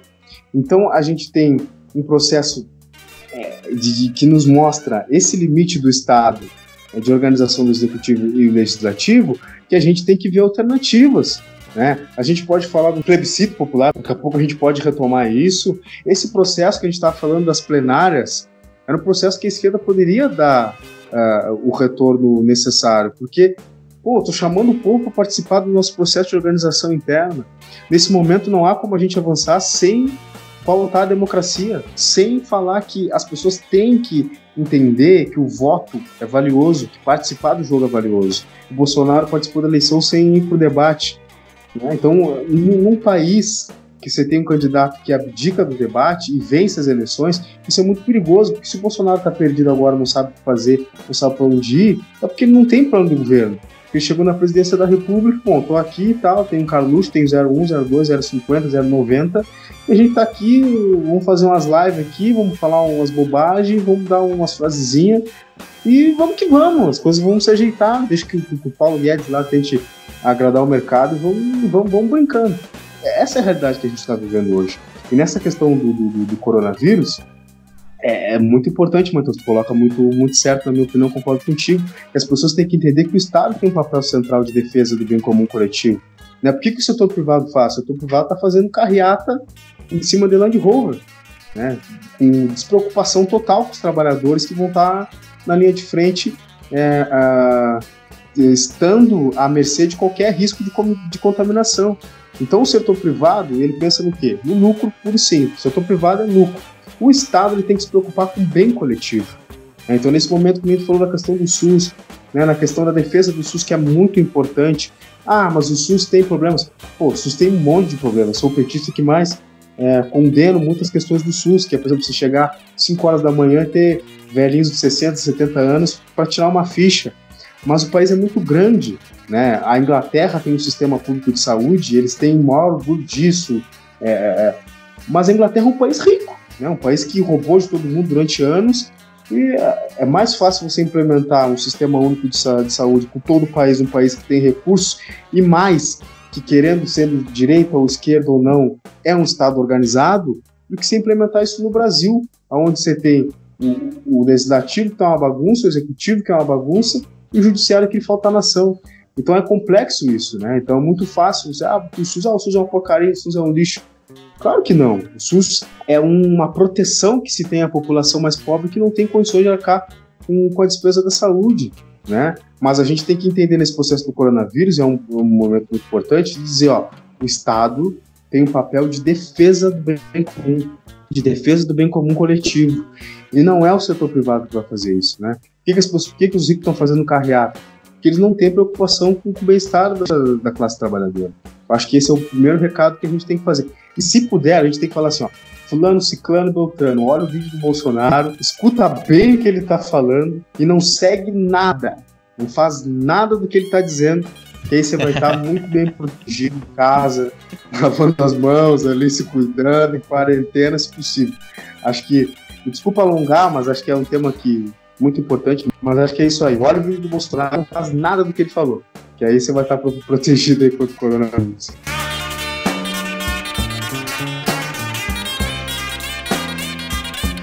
É, eu concordo com o Luan em, em, em, em muito do que ele falou, assim, sabe? E eu acho que isso se conecta com aquilo que a gente, quando a gente começou a falar com aquela ideia, não de uma esquerda revolucionária, porque eu acho que a questão, eu acho que o debate em relação a revoluções, eu acho que não é esse momento que a gente está vivendo, é, não é exatamente o momento da gente chegar e dar uma de PC, PCB, né, e querer instalar a, a revolução na marra, né? Mas é um debate que entra é, totalmente em relação à esquerda é, reformista, nesse sentido assim, e aí eu entendo o, o PT e o lulismo com uma própria representação dessa ideia de uma esquerda é, reformista. É, e o Luan toca num ponto muito importante que é o seguinte, que é a questão dessa coisa de um presidente ele precisar ter coalizão para poder governar, né? É, isso é mais ou menos um pouco do que mais ou menos um pouco do que a gente falou no, no, no, no podcast anterior, que é a, qual eram as, a, os entes necessários para que ocorresse o impeachment, né? E a gente falava em relação ao impeachment da Dilma e em relação ao possível impeachment do Bolsonaro e tal. Né? O que é necessário para que aconteça o impeachment é pedagógico no sentido do que é necessário também para modificar o regime que a gente está no sentido de de é, tornar esse, esse, esse sistema, que nem a, a gente vive agora, um sistema possível para que ocorra a superação da esquerda do lulismo, né? A superação dessa, dessa, dessa, dessa ideia, né? Porque a partir do momento que o sujeito ele assume a presidência e ele precisa ter que dialogar com o Congresso é, da forma com que ocorre esse diálogo, não estou dizendo que o presidente não tem que dialogar com o Congresso, evidentemente, vive num Estado democrático e um Estado democrático o Congresso faz parte, mas a forma com que se dá esse jogo, né, que é na, na, na, na bem como o Lua, o Lua falou, que é do toma lá da cá, né. Então, tipo, a gente precisa superar essa coisa do toma lá da cá e a gente precisa de um governo é, que seja forte no sentido de que ele precisa ter a, a população é, é, é junto, ele precisa chamar a população para esse debate. Eu acho que a, o primeiro passo para a superação é, desse processo relacionado ao Lula é a partir do momento em que um governo de esquerda ele assume a presidência, ele não pode, em hipótese nenhuma, fazer que nem o PT fez, né? Porque a partir do momento que o PT ele assumiu com a, a, a presidência, uma das primeiras coisas que o PT silenciou foi a sua própria base. Movimentos de base é, do PT foram o tempo todo sendo silenciados e apenas o Lula, o Lula o tempo todo é, assumindo o absoluto protagonismo, é também excluindo do debate a população, né? É, simplesmente fazendo proposições e sem junto dessas proposições, é, trazer um debate, né? É, sem, sem trazer esse debate com a população, eu acho que um ponto central para que se possa superar o lulismo é justamente isso. A gente precisa fazer um governo que esteja muito alinhado com a população, que faça com que a população também decida, sabe? Que a gente saia de uma democracia simplesmente representativa em que o sujeito ele vai lá e de quatro em quatro anos ele vota. O sujeito ele vai precisar ser mais ativo nesse processo. E eu acho que um Estado é, é forte e com essa intenção de trazer a população para o debate é uma alternativa de forma a gente superar os grandes empecilhos que são esse toma lá da cá, da gente chegar e olhar para o mercado e dizer que quem decide as coisas não é o mercado que quem decide as coisas é realmente a população, né? A gente precisa cortar esse braço de que o mercado ele é essa, essa entidade descorporificada, mas que toma decisões, que escolhe candidato A e candidato B, e o candidato que o mercado apoiar acaba sendo o candidato eleito, o candidato que o mercado acusar vai ser o candidato que vai sofrer o impeachment, como aconteceu com, no caso da presidenta Dilma. Então, esse é um debate que o Boulos trouxe na época das eleições, né? Que é, a primeira pergunta que se fazia para ele sempre era isso: como é que tu vai governar, sendo que tu claramente com as propostas que tu tem, tu vai encontrar resistência no Congresso, tu vai encontrar resistência no mercado e o Boulos sempre foi muito enfático em relação a isso de chamar a população para esse debate. É um papel bastante importante a gente fazer esse trabalho, né, de conseguir unificar entre aspas o que está na política e aí no sentido de fazer política com a, o que a população quer. E aí, como o próprio Luan e tu comentaste também, existem N formas de tu fazer isso, trazer plebiscitos, enfim. Existem maneiras de tu conseguir ligar, fazer a população participar de forma ativa e se sentir incluída também nesse processo, sabe? Acho que é interessante esse ponto que tu comentaste, Fernando, com relação a, uma das primeiras atitudes do PT quando ele assumiu o poder, que foi basicamente se distanciar e silenciar a sua base. É daí que surge o PSOL, inclusive. Uh, Exatamente. Mas é interessante. Eu só pensar. queria fazer um adendo. Vai lá, vai lá. Em, em relação é, à importância do Estado e utilizar essa importância do Estado de uma forma que a população entenda que esse Estado é importante, né?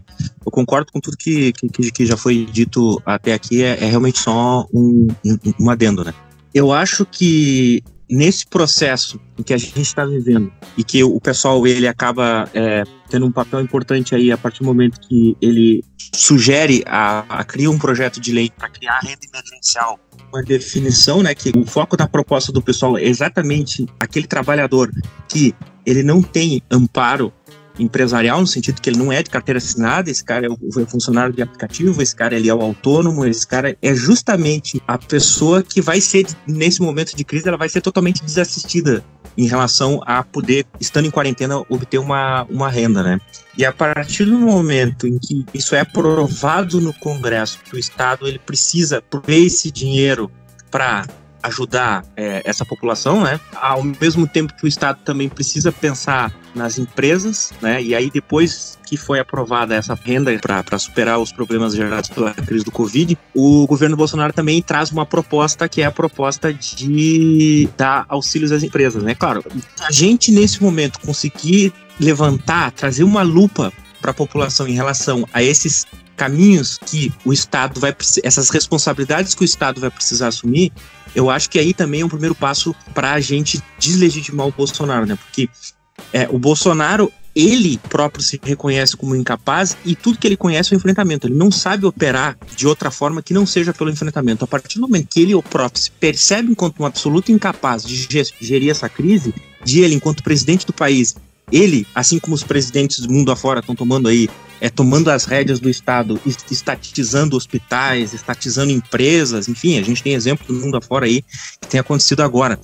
E ao invés dele tomar essa atitude de fazer com que o Estado se fortaleça nesse sentido de atender as pessoas, ele simplesmente é, se opõe a, a, isso, né? O Bolsonaro, no máximo, queria dar 200 pila para as pessoas, não pensou em nenhuma proposta de auxílio às empresas, no sentido, e aí eu tô falando principalmente pequenas e médias empresas, né? De um, criar uma proposta de socorro a essas empresas para poder é, segurar os empregos, né? E a partir do momento que ele se mostra completamente inepto a isso, ele simplesmente pega e joga para a população no mais absoluto desespero, que está começando a passar fome, e aí faz um jogo absolutamente rasteiro, né? Como é que é, o trabalhador ele vai conseguir ter um raciocínio claro em relação a tudo que está acontecendo, sendo que ele está preso em casa em função do vírus e a, a, as suas necessidades básicas em relação até à própria alimentação já estão começando a ficar com grandes dificuldades e o Estado simplesmente cria uma briga e ao invés de estar fazendo justamente o contrário, ao invés de estar chamando todo mundo, assim como os governadores eles se juntaram, todos eles em forma de fazer o enfrentamento dessa crise, o presidente da República sendo um mais absoluto imbecil, né? Eu acho que o que vai nos ajudar muito é nesse processo também ajudar a população a entender essa importância do Estado, sabe? A importância do SUS, enfim, tudo que é aquilo que a gente mais ou menos já debateu aqui nesse, nesse podcast. é, eu anotei aqui, até botei que é um questionamento que eu faço. Para mim, eu fiz ao Matheus no Twitter. Cara, quem é o pós-Lula? Entendeu? É, pra, quanto a candidato, quem é o pós-Lula? Isso na visão do, do, quanto PT, não quanto esquerda em geral. Quem é o pós-Lula do PT?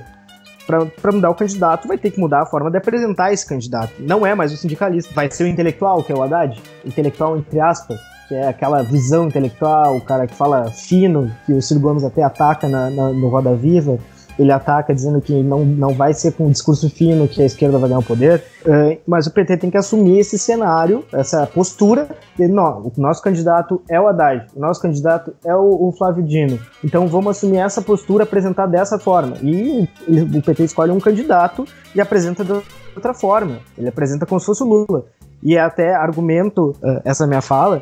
Não sei se vocês chegaram a ver que houve uma live com o Lula e o Haddad, eu olhei depois do Roda Viva, até do Ciro Gomes. E, cara, é, foi um negócio que tu vê que são duas pessoas extremamente inteligentes, né? O Haddad, tanto o Haddad quanto o Lula. Só que uh, foi um negócio que me deixou triste, como entusiasta do Lula e, e, e grande admirador do Haddad, que foi simplesmente botar o Haddad como se fosse um entrevistador do Lula.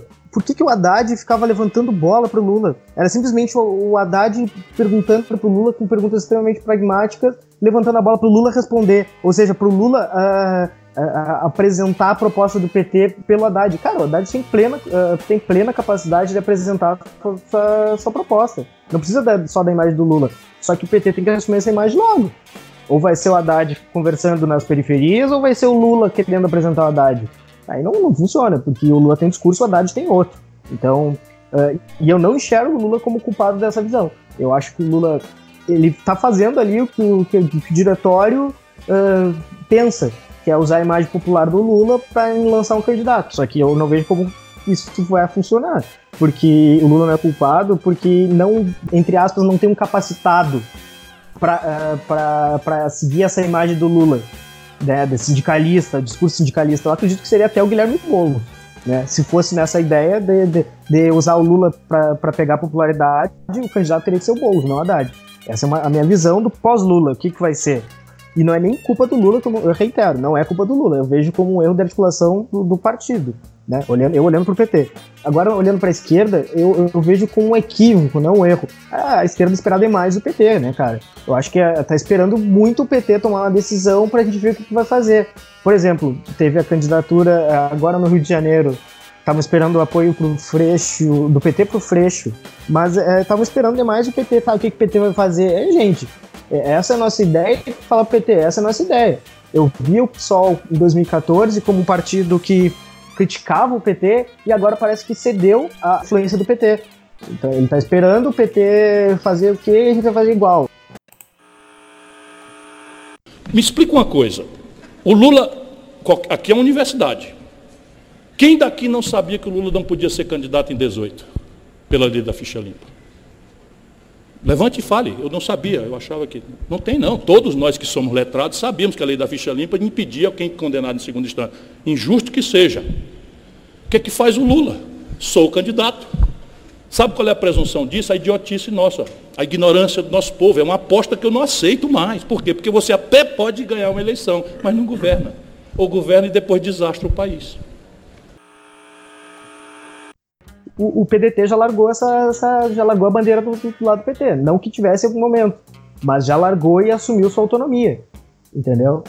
Eu não, não sou contra a, a, a parceria PSOL, PSB e PT, eu, sou, eu acho muito bacana, só que os partidos também têm que ter uma, uma palavra.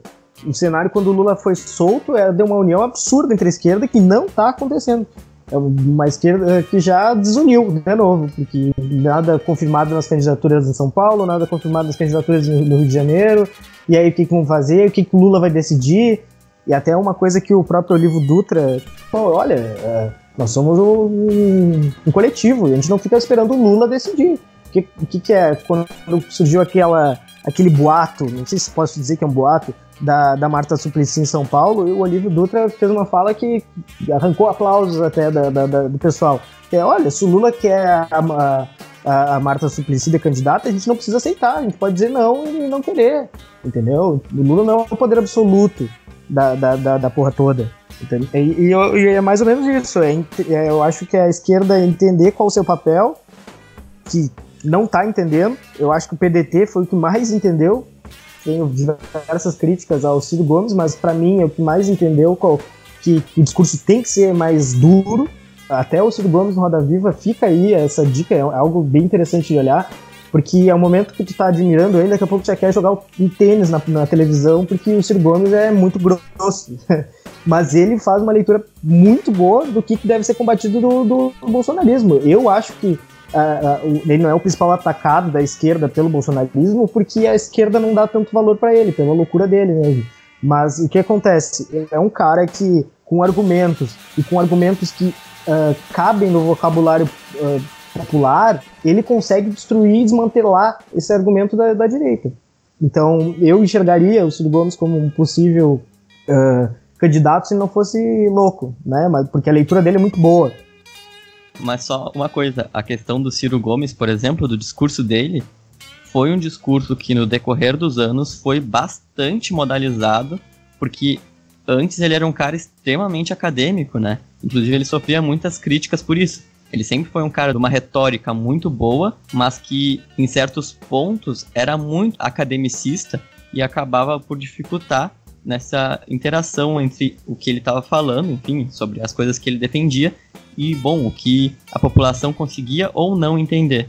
E outra coisa também é a questão de, de se encarar o PDT enquanto esquerda, né? Porque, bom, se a gente analisar a conjuntura, a gente vai entender possivelmente o PDT mais enquanto a esquerda, mas é sempre bom lembrar que é um partido que, em que muitos estados, principalmente nesses estados menores do país, apoiam o Bolsonaro. Tem muito uh, congressista do PDT que admira, entre aspas, mas principalmente na época de eleição, estava defendendo o Bolsonaro para ganhar apoio político a partir desse discurso. Então acho que é complicado a gente colocar o PDT enquanto de fato um partido de esquerda, ainda que isso seja relativo hoje em dia, né? Até porque, por exemplo, outros partidos vão entrar nessa discussão também, vai trazer o PCdoB, aquela merda, vai trazer outras coisas nesse sentido também, sabe? E, bom, mais duas coisas antes de complementar aqui e a gente passar mais ou menos para os encaminhamentos finais.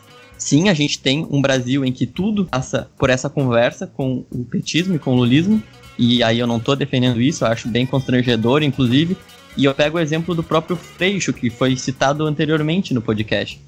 Para o Freixo possivelmente conseguir a candidatura no Rio de Janeiro com um vice-petista, e bom, eu nem sei se isso é positivo, uma vez que o PT no Rio de Janeiro é quase que irrisório, ele teve que abraçar o Lula quando ele estava saindo da cadeia. Senão não aconteceria esse apoio.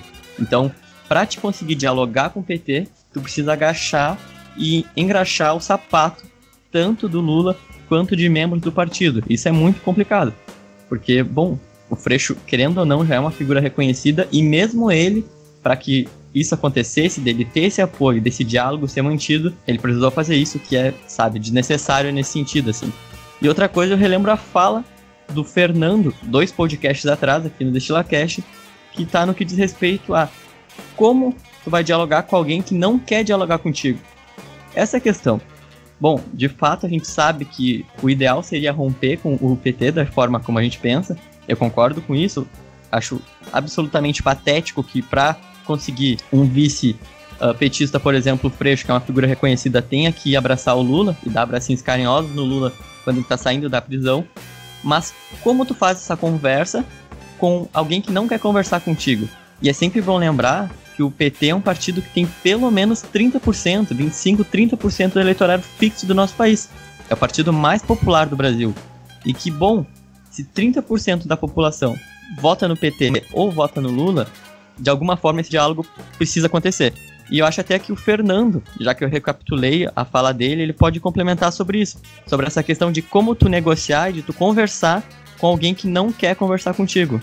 Eu tenho uma coisa entalada na garganta depois, inclusive eu falei no, nesse podcast que o Matheus menciona, que foi o período do Lula preso, não é? é o, o Lula está preso, ao mesmo tempo que acontece é, a votação da reforma da Previdência. Né? É, eu vou recapitular um pouquinho rapidamente, porque eu acho que cabe nesse debate que a gente está fazendo aqui. É, eu discordo um pouco com o Gustavo em relação é, ao que, que o PT acha e ao que, que o Lula acha. Eu acho que é, o grande problema do PT é, primeiro, o PT não tá honrando o tamanho que ele tem, sabe? O PT, hoje, agora, ele tem a maior bancada na Câmara dos Deputados, né? Seguida do PSL. O PT desapareceu. Não existe PT enquanto uma organização partidária no sentido nacional do termo, sabe? O que existe é o Lula. E o, um exemplo Rapidinho, claríssimo Fernando, disso. Fernando. A maior bancada é a do PT, com 56 deputados, e a segunda maior é do PSL, com 52. Bom, o que, que aconteceu, né? A gente estava num processo extremamente complexo de chamar a população. Gente, a gente precisava chamar a população para elas se atentarem à questão da reforma da Previdência que ia ferrar com o trabalhador. O que, que o PT estava fazendo nesse momento? O Lula escolhe como presidente do PT a Gleisi Hoff, que é alguém que lambe as botas do Lula, entendeu? É isso, né? Ele, ele escolhe uma pessoa fraca o suficiente para apenas corroborar com qualquer ideia que o Lula colocasse, né? E ao mesmo tempo que, a partir do momento que ele estivesse preso, não pudesse ter uma figura petista que pudesse ter uma autonomia que não seja alguém simplesmente orientado por ele. E foi exatamente o que aconteceu, né? O PT totalmente entrou na pauta do Lula livre. O PT, onde ele pudesse colocar a pauta do Lula livre, a gente estava chamando greve geral, sabe? A gente sabe que a CUT é uma, uma organização sindicalista com grande poder, a gente sabe que a CUT é, é a CUT tá nas mãos do PT. A CUT não moveu uma palha, só se falava em Lula livre, Lula livre, Lula livre, Lula livre. Já era sabido que o Lula ia sair da cadeia mais cedo ou mais tarde. A gente estava vivendo um momento chave, terrível. A gente estava tendo um ataque aos direitos dos trabalhadores que se efetivou e só se falava Lula livre e não se falava em greve geral, gente. Não se falava em greve geral. O PT não moveu uma palha para fazer a greve geral, sabe? Uma palha.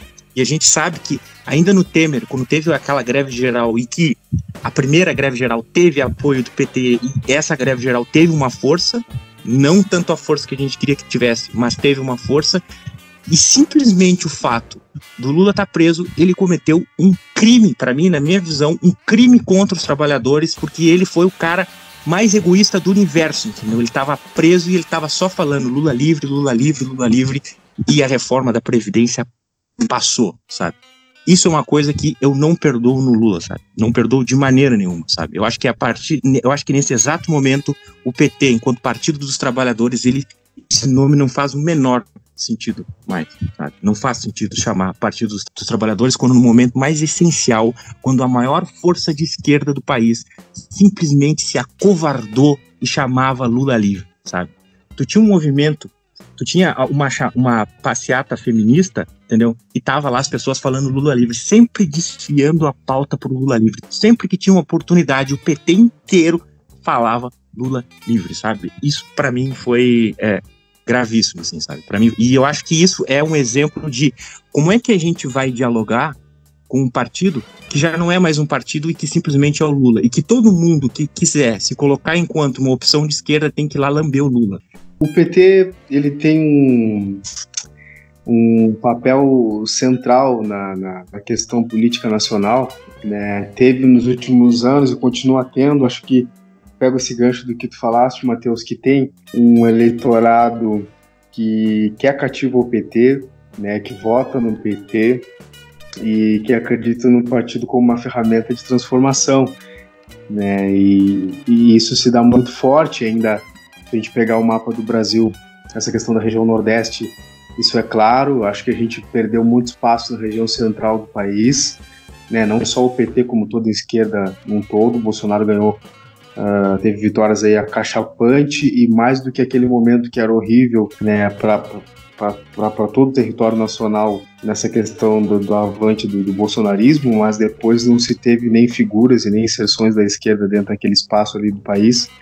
Então acho que é um local que a esquerda deveria se organizar estrategicamente para poder uh, ocupar algum tipo de espaço, né, para poder fazer um tipo de debate. O, o companheiro fez uma fala que uh, qual é o, quem é o pós-Lula, né? Eu, na minha humilde opinião, acho que o pós-Lula ainda não, não apareceu. Acho que o Haddad ele é um cara que, enfim, era o candidato que, que se apresentou para o processo, né?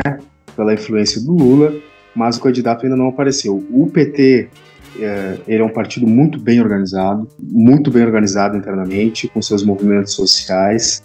É, não, não tem como alguém não ter uma inserção política de fato estando ali, nos espaços que, que se tem para debater, enfim, para se fazer presente. E eu acho que esse pós-Lula, se tiver um nome, ele ainda está para surgir e ele não vai ser escolhido pelo Lula ou qualquer outro dirigente, ele vai ser escolhido pela própria, pela própria base militante que já faz um levante interno em muitos momentos contra essa questão do Lula, né? Então acho que esse pós-Lula, se tiver um nome, ele está ainda a surgir. O Haddad ele tem um papel muito fundamental nessa questão, por exemplo, no Ministério da Educação, com o ProUni, né? Enfim, com toda essa revolução que ele fez ali na, nessa questão de acesso à educação. Mas acho que ele é uma figura uh, técnica muito importante para o processo, mas que está muito carimbada para essa questão do período Lula e Dilma e ele não consegue, na minha opinião, nesse momento, eh, transmitir alguma figura que possa ter um papel é, estratégico para o futuro, né? Eu acho que a base. Ele nunca foi uma liderança, né? Eu faço um exemplo, por exemplo, Matheus, eu vi uma entrevista do Lula para o Trajano que uh, ele dizia que o candidato à República tem que ser defendido no bar, né? Que tem que ser um cara que diga, bom, mas o fulano, enfim, ser defendido no bar, o que ele quer dizer? Que tem que ser um cara que tenha caminhada, né? Aí o Trajano, não sei se foi o Trajano ou, ou, foi outro comentarista que disse, pô, mas então ele não é, nesse caso não seria Dilma, né? E aí ele meio que deu uma patinada. Então é isso, né? Por esse foi, foi o Juca, foi o Juca. Esse foi, foi o Juca, Juca? Foi, foi, que respondeu isso. Ah, Essa entrevista é muito boa, inclusive. É, a entrevista é, é muito, muito, boa. muito, boa. É na cadeia, é, né? Então, na, na superintendência. E eu, eu, eu acho que, que não, é, é, esse, isso, esse, esse foi antes. Isso, isso na sala antes. com Zé, na, é na sala com Zé. Isso, na sala com ah, Zé, na tá sala com Zé. Eu acho que foi pra, um pouquinho depois das eleições municipais de 2016, eu acho, se eu não me engano. E, isso. E isso. aí, eu, é, eu acho que mais ou menos vem disso aí. Vem alguém que vai vir da base, né, constituída, né, passando por movimentos sociais e tudo mais, que não vai ter ali na sua cabeça ali a mão de ninguém, né? Que vai ter que fazer um discurso alternativo, que vai ter que vir pelas beiradas para tentar conquistar o centro e que vai ter que obrigar o PT a fazer essa figura necessária no processo, porque gente, se a gente for analisar o campo político, ninguém quer perder força. O Lula não vai querer perder força, o Freixo não vai querer perder força, a Luciana Genro não vai querer perder força, a Fernanda Melchiona não vai querer perder força, porque as coisas se dão assim. Os atores se constituem, né? E depois que eles se constituem, eles fazem articulações políticas para continuar tendo inserção dentro dos processos onde eles participam. Então a gente esperar que uma figura como o Lula deixar a sua influência se esvair assim facilmente, isso nunca vai acontecer. O que tem que acontecer é uma pressão interna dentro do partido, tá? Fazer pressão né, participar, disputar a ferramenta, por isso que eu digo, meu, as pessoas perguntam qual é o papel dentro do PT, eu disputo essa ferramenta tá, para poder tomar é, essa narrativa de assalto e poder fazer o debate que é necessário. Dentro desse, de, desses votos cativos que tem inserção na sociedade, é ter uma pressão de dentro né, que inspire novas lideranças para o processo, que essas lideranças se desgarrem esses dirigentes, né? Eu faço esse discurso muito consciente dentro da juventude do PT, que é o que a gente não pode vir aqui é, é, fazer um discurso do que os mais velhos estão fazendo, porque senão perde sentido, a gente fica em casa. Né? A gente tem que ter o próprio discurso. Então a importância do PT ainda é grande porque é um partido muito bem organizado, né? O que a gente vê muito, por exemplo, o Haddad, o Lula, é, mas a base do PT, sabe?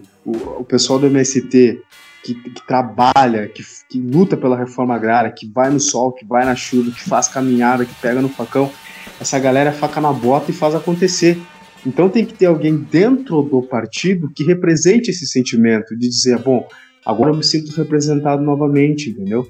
E eu acho que isso pode se dar, e isso tem que se dar, porque mais do que ser preciso vai se tornar uma necessidade, né? Porque não existe essa questão na relação do Haddad e do Lula, o Haddad é um bom, um bom candidato que foi e tal, mas acho que não, não consegue mais representar para esse, esse futuro que se chega é, é, alguma alternativa que possa inspirar, né? Porque política é teoria, é prática, mas também é emoção. Então, o Lula é uma grande figura, pô, é uma grande figura, fez, fez bastante, mas agora a gente precisa de uma articulação interna que possa uh, representar um anseio da sociedade. Primeiramente, eu acho que um partido que deixa uh, com que Glaze Hoffman e o Lindenberg Farias ainda tome as rédeas dele, eu acho que não aprendeu muita coisa, porque são duas, e eu respeito muito o PT, mas são duas figuras lamentáveis dentro do partido, ao meu ver, uma vez que tem tantas figuras tão boas como o próprio Luan comentou, e figuras que não ganham tanto holofote por causa disso, né? E sobre a questão da greve geral em si e do Lula tê-la convocado ou não de dentro da cadeia, eu acho que existe uma, uma questão que é o quê? Uh, uma vez que o Lula, e ele sabe o seu tamanho, e ele tem todo o tamanho que ele tem, e uma vez que ele comenta sobre isso de forma muito tênue e muito breve, e sabendo o poder do discurso que ele tem, eu acho que de certa forma tu dá a entender sim que eu tô comentando isso, eu preciso comentar, mas ainda assim é uma pauta que é secundária, quando na verdade a principal pauta a qual eu devo abordar aqui é a questão de eu estar livre, sabe? A questão do Lula livre.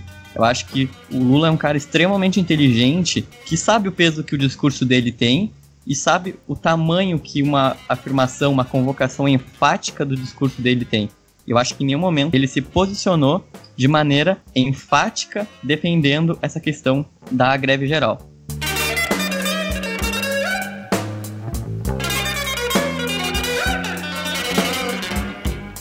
A gente precisa encaminhar para o final, tá bem? Bom, então, Luan, começa fazendo as tuas considerações finais para gente. Bom, pessoal, primeiramente eu queria agradecer é, por ter participado desse episódio junto com vocês, né, o convite do Matheus, enfim. Eu acho que todo debate a gente cresce e nesse debate que eu tive com vocês eu cresci também. É, é, o importante é que, como o Matheus falou ali, o que ficou sempre de fundo é a necessidade da unidade da esquerda, independente das nossas atuações, da nossa, da nossa tática. É, eu, eu sonho que a gente possa é, construir unidades, né? Eu sonho que a gente possa fazer isso no nosso município, que a gente possa fazer isso no nosso estado, que a gente possa fazer isso no nosso país. Como eu já disse, não tem saída para a esquerda se isso não for um, um fator, é, essa questão da nossa unidade. E, enfim, eu acho que isso é muito rico. A, a ideia desse debate, é, que a gente está fazendo aqui, a gente está é, se propondo, né, enquanto jovens, é, enquanto pessoas de esquerda, uh, a dialogar numa ferramenta que está numa crescente muito bacana na sociedade. O Brasil está consumindo muito a ferramenta que é o podcast e é isso que a gente precisa colocar uh, as nossas atuações, o que a gente pensa, a nossa visão de mundo uh, em todas as ferramentas possíveis para que a gente possa ter esse diálogo com a população que é o que mais importa para a gente, né? Que a população saiba quem a gente é, o, o que a gente fala, quais são as nossas divergências, o que a gente concorda. Enfim, muito obrigado a todos. Assim, ó, eu faço um, um pedido, um apelo para vocês. A gente tem que fazer cada vez mais esses encontros, a gente tem que fazer debates públicos. Não vou deixar para que pessoas com pensamento da década de 50 façam isso, porque eles não vão fazer. Né? Uh, a minha figura dentro do PT é muito importante hoje como a do Fernando dentro do PSOL também é muito importante. Eu não sei se outro companheiro tem um partido ou alguma organização, sociedade civil, mas se tiver é muito importante também. O teu papel, Matheus, tu cumpriu na Unipampa de liderança também é muito importante. Então saiba assim que não é uma questão de arrogância, pessoal, é uma questão de que se a gente quer construir o futuro, ele começa por, por nós, né? E a gente vai fazer a nossa parte. Essa bronca tá com a gente, a gente não vai terceirizar, até porque a gente odeia terceirização. Então, vou fazer e a gente tem toda a capacidade de fazer. Eu me coloco à disposição sempre que possível para qualquer debate junto de vocês. Eu acho que todas as divergências são saudáveis. Muito obrigado a todos, obrigado por vocês terem me escutado e agradeço por ter escutado vocês, porque, como eu já disse, todo debate a gente cresce e reforça nesse debate eu cresci também. Muito obrigado.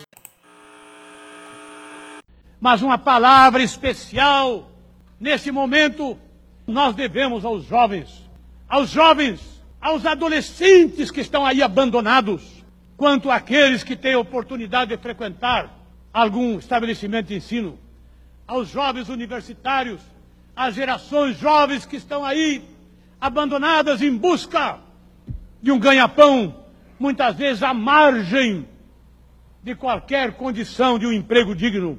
a vocês, jovens do meu país, eu quero transmitir a vocês essa mensagem. Tomem o destino de vocês nas mãos próprias de vocês. Fernando, então, faz as suas considerações aí pra gente. Eu acho que essa discussão que a gente teve hoje foi muito boa. Eu acho que a gente conseguiu ter uma pluralidade de opiniões. Eu acho que um debate rico é justamente isso. Eu acho que é, nem de longe a gente tem que concordar aqui um com o outro. Eu acho que justamente esse debate ele é, ele é bom, né? Eu, uma coisa que tem se perdido muito na, na, na, contemporaneidade é justamente isso, né? A gente fraternamente a gente pegar, se sentar e colocar os nossos pontos de vista sem que isso vire uma baderna, sem que isso vire uma guerra, como normalmente acontece nas redes sociais. Então, é, em relação a isso, eu acho, eu acho excelente. Eu acho excelente. Eu acho muito bom também o papel do Gustavo enquanto alguém que não é de, de, de dentro de um, de, um, de um partido político, sabe? Não sei se amanhã ele vai fazer parte, enfim. Mas é, de ter também é, é, é, muito bom tu ter essa visão de alguém que não está necessariamente inserido dentro de um projeto, que aí tu consegue ter alguém que tem uma visão de fora. Eu acho importante isso, sabe? É, então, eu acho que esse debate que a gente fez acabou se tornando rico justamente em função disso, né? Da gente ter entre nós aqui figuras que, evidentemente, nós todos somos de esquerda, nós concordamos com muitas coisas, a gente quer que o Brasil, que a nossa cidade se desenvolva, melhorem, né? Então eu acho muito importante esse debate é, e eu fiquei muito feliz de ter participado desse, desse, desse debate com vocês. Estou bastante satisfeito do que a gente conseguiu conversar aqui. Claro, a discussão ela é enorme, né? A discussão ela é enorme e até mesmo com o podcast já passado de uma hora, muitas questões ficam faltando, mas isso fica para próxima. Gustavo, diga aí suas últimas palavras nesse primeiro programa e nessa tua primeira também participação conosco. Cara, é, minhas palavras não podem ser diferentes da de vocês, eu acho. Porque eu tenho muito a agradecer a vocês, de verdade, muito, muito de coração, porque quem gosta de falar sobre política gosta de falar com alguém, né? Porque se constrói assim política, se constrói com semelhança, mas com diferença. Uh, a gente é semelhante pelo posicionamento político, mas é diferente em diversos temas. Então a gente é semelhante e diferente ao mesmo tempo.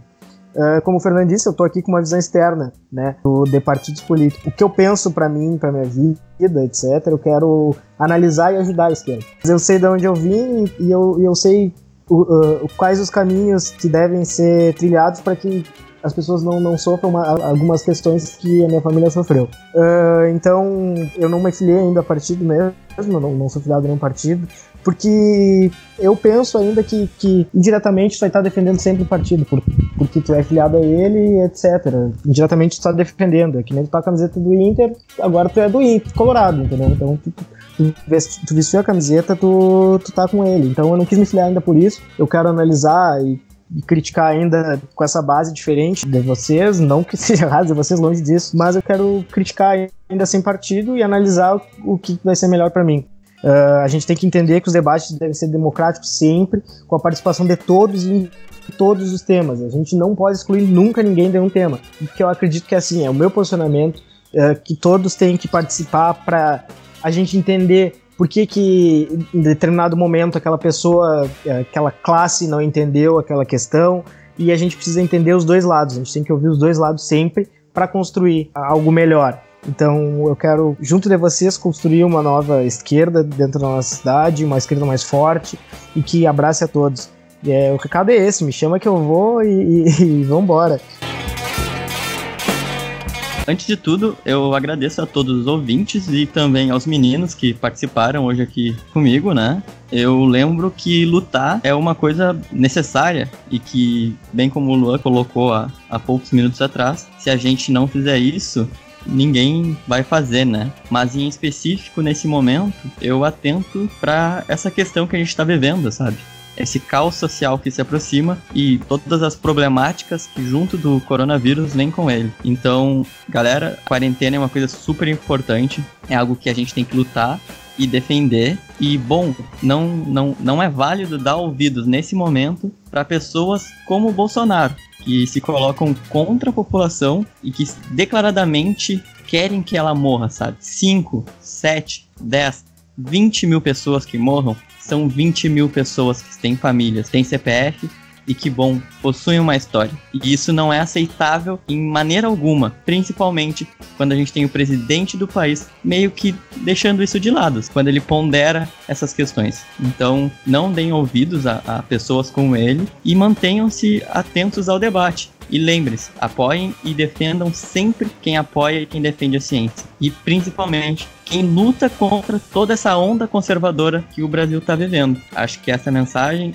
pelo menos de minha parte, que é muito importante a gente sempre atentar para os pontos necessários e sempre defender aqueles que nos defendem. E acreditem, a defesa não vai vir da elite e a defesa não vai vir desse bolsonarismo. Que bom, como eu comentei dias atrás, trouxe todo um ruído para a comunicação, que apesar de se vender pró-família, ele é a política do desamor, é a política da ausência e é a política que usa de armas totalmente rasteiras para se alavancar, porque isso é fácil. Dito isso, eu agradeço a participação de todos. Eu acho que vocês não indicaram as redes sociais ainda, então fala aí as suas redes, Gustavo.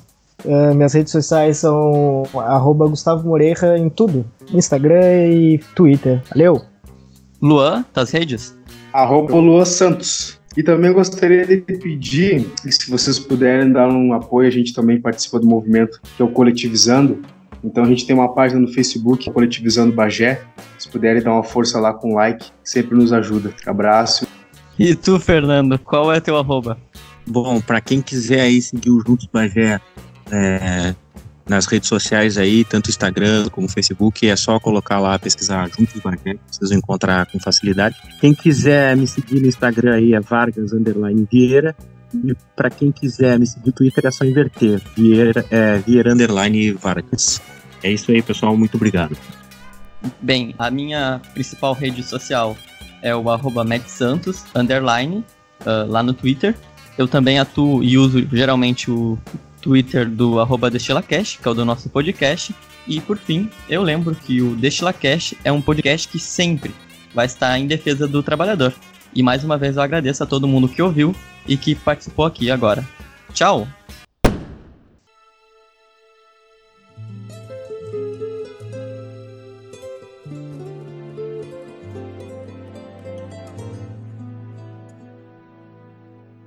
O meu lugar é caminho de algum Yansan.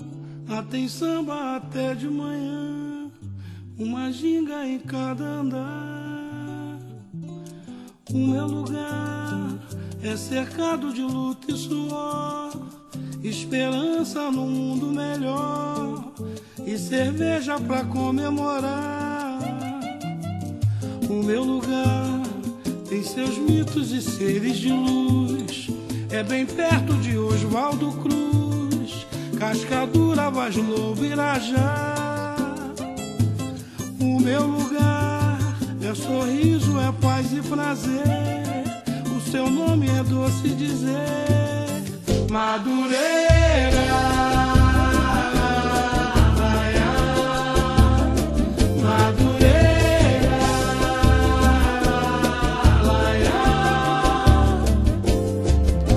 O meu lugar é caminho de algum Yansan. Lá tem samba até de manhã. Uma ginga em cada andar, cada andar. O meu lugar é cercado de luta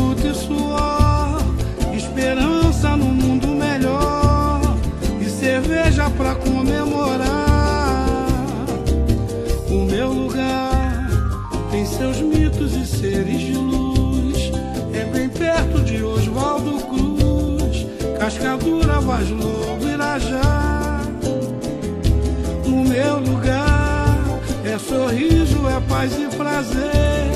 O seu nome é doce dizer,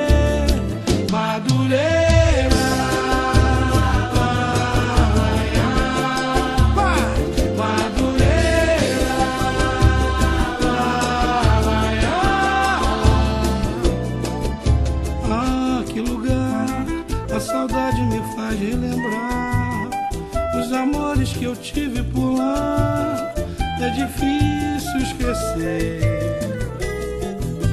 Doce lugar que é eterno no meu coração, e aos poetas traz inspiração para cantar e escrever. Ai, meu lugar, quem não viu te é o lalha